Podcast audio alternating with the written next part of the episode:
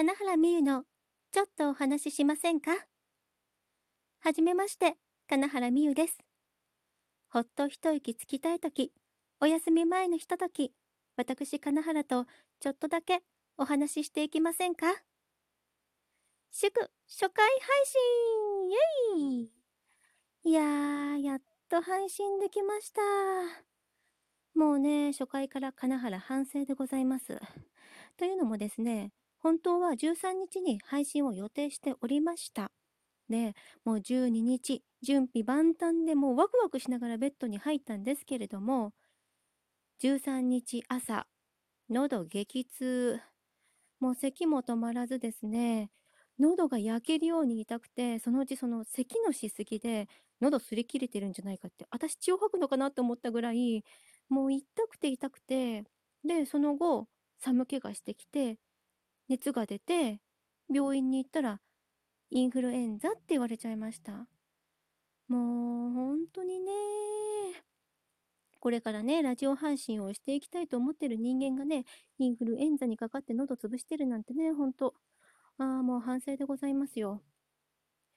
でもね、辛かったですよ。なんか、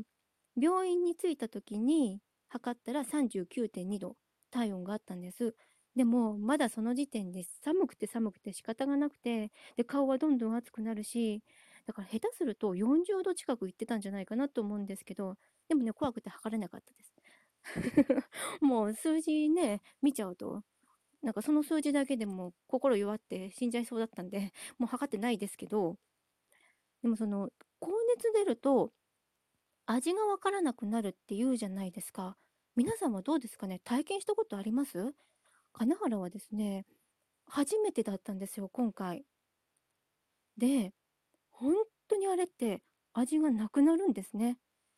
で、いちごをね、食べたんです。もう母がね、いちごだったら食べられるんじゃないかって、本当に優しいですね、母親って。でね、そのいちごを食べたんですよ。もうね、見事、無味無臭。びっくりしますね、あれ。なんていうのかな、こう、水をなんか最先端の技術でいちご食感に固めたみたいな。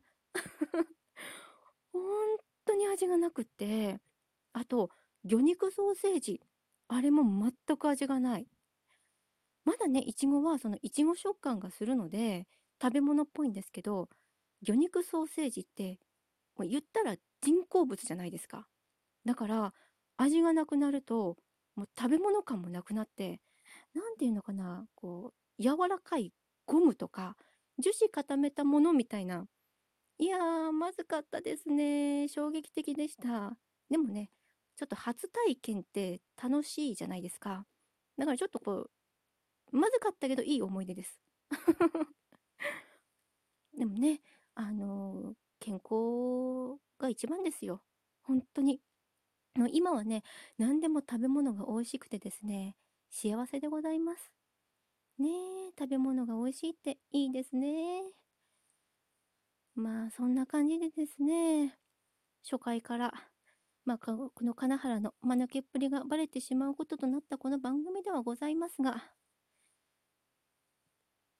まあ、もしよろしければね、末永くお付き合いいただけると嬉しいです。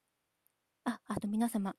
インフルエンザ、そして様々な病気が流行っておりますので、お気をつけくださいませ。さてさて、えー、そうですね。まあ一応ね、その13日にね、準備万端でと、先ほど言いましたけれども、その予定していたね、お話がありまして、まあ、せっかくなのでね、ちょっと自分の中でもうすでに鮮度が落ちてしまってはいるんですけど、まあ、せっかくなのでちょっとお話しさせていただこうかなと思います。でですね、この話はですね、なんかこう言われてみれば自分もそうかもなぁとちょっと思った、妙に納得してしまった話ではあります。まあ皆様がどう感じられるかはちょっとわからないんですけれどもね。まあもしよければ、なんかこう感想をね、くださったりすると嬉しいなと思うんですけれども、えー、まあある研究チームがですね、その生き物がどうやってカップルを成立させていくかということを、まあ、肺を使ってね、実験をしたんだそうです。で、あの、やっぱりこう、生き物の、その、本能的な部分じゃないですか。こう、恋愛して、まあ、子供を育てる。あ産んで育てるっていうのが。なので、こう、まあ、このね、実験で使われたのはハエなんですけれども、人間の脳内でもどうやら同じことが起こっているらしいと。なので人間にも当てはまるんじゃないかという話だったんですけれど、まず、オスがメスに対してこうアプローチをします。ね、自分どうですか？って。そうすると、メスの頭の中では、イエスかノーかっていうこう選択肢がね、2つピコピコンと生まれるらしいんです。で、初めは、ほとんどが脳に傾いてるんですって。それが、オスが諦めずに何度も何度もアプローチをかけると、だんだんと、あ、この人でもいいかなってこうイエス側に偏るらしいんですね。で、見事、この人でいいわってメスがなるとカップル成立すると。で、どうしてこんな仕組みがそのメスの脳内にあるのかっていうと、オスは結局、こんな言い方はどうかと思うんですけど、種をばらまければそれで終わりなわけじゃないですか。だけど、メスはちゃんとお腹の中で別の命をね、自分とは違う命を自分の栄養を与えつつ育てるんですよね。で、特に人間の場合は、その産んだ後もお乳をあげなきゃいけないじゃないですか。結構命がけなんですよね。メスにとって。この恋をするっていうことはちょっと重いな 重いんですけどでも言ってみたらそうなんですよね。でこんだけ医療が発達している現代でもやっぱりその妊娠出産で亡くなる人っていうのはゼロではないわけじゃないですか。だからメスは本当にこのオスの要は子供を宿してもいいかどうかっていうのを値踏みする期間を設けるために初めは脳って脳ああ脳みその脳です。えっとあわかんなくなっちゃった。あ拒否する。拒否するにしよう。そう。脳みそが拒否しますよ。まずこの男をとりあえず拒否はしておきますよっていう信号を出すらしいんですね。でね、このね、この記事を読んだ時に、確かに私も、その、どんなにこう容姿とか、の振る舞いとかが、いいな、この人好みだなと思っても、じゃあいざアプローチをかけられた時に、すぐには OK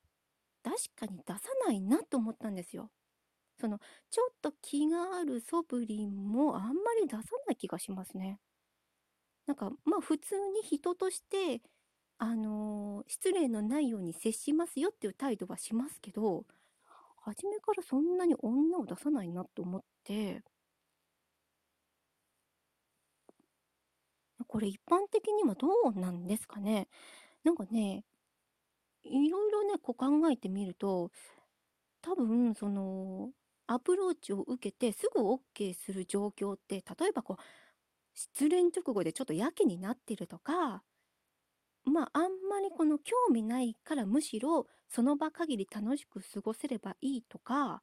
なんかそういう状況でなければ女の人ってこう軽々すぐに OK って出さない気がするんですよね。だからむしろ真剣に考えてる人の方がやっぱり慎重にね、こう、ゆっくり関係を深めていこうとするものじゃないかなと、なんかね、ふと思いました。でも、このね、男の人もほら、失敗したくないし、傷つきたくないから、ねえ、あんまり反応が薄いと、それはそれで、何度もアプローチって難しいですよね。ねえ、なんかそこもこう、あこの言い方もどうかなと思うけど、なんかこう、マナー、マナーなのかなとして、うーん、女側もちょっとね、男の人が少しずつこうアプローチしていけるように、あんまりね、拒否する態度を出してもまあいけないなって、なんかね、そんな風に思いました。あ、声が、声が枯れてきちゃった。もうまだね、声がちょっとね、完全に治ってないのでね、あー、まあ、声がちょっと枯れてきてしまったので、今回はこれぐらいにしようかなと。すいません、なんかグダグダで、初回なのに。いやいや。まあ、そんな感じで、これから配信していきたいと思います。唐突なエンディング。まあね、とてもそのマイペースな人間なのでね、まあ、ゆっくり、のんびり配信になってしまうかと思いますが、また、これから少しずつ、まあ、自分のことを話したり、もしね、あのー、なんかこう、感想とかね、質問とかくだされば、いろいろこうご紹介していったりとか、なんかこう、いろいろなお話ができたらいいなと思っております。はい、これからよろしくお願いいたします。ではでは、また次回お話ししましょう。バイバーイ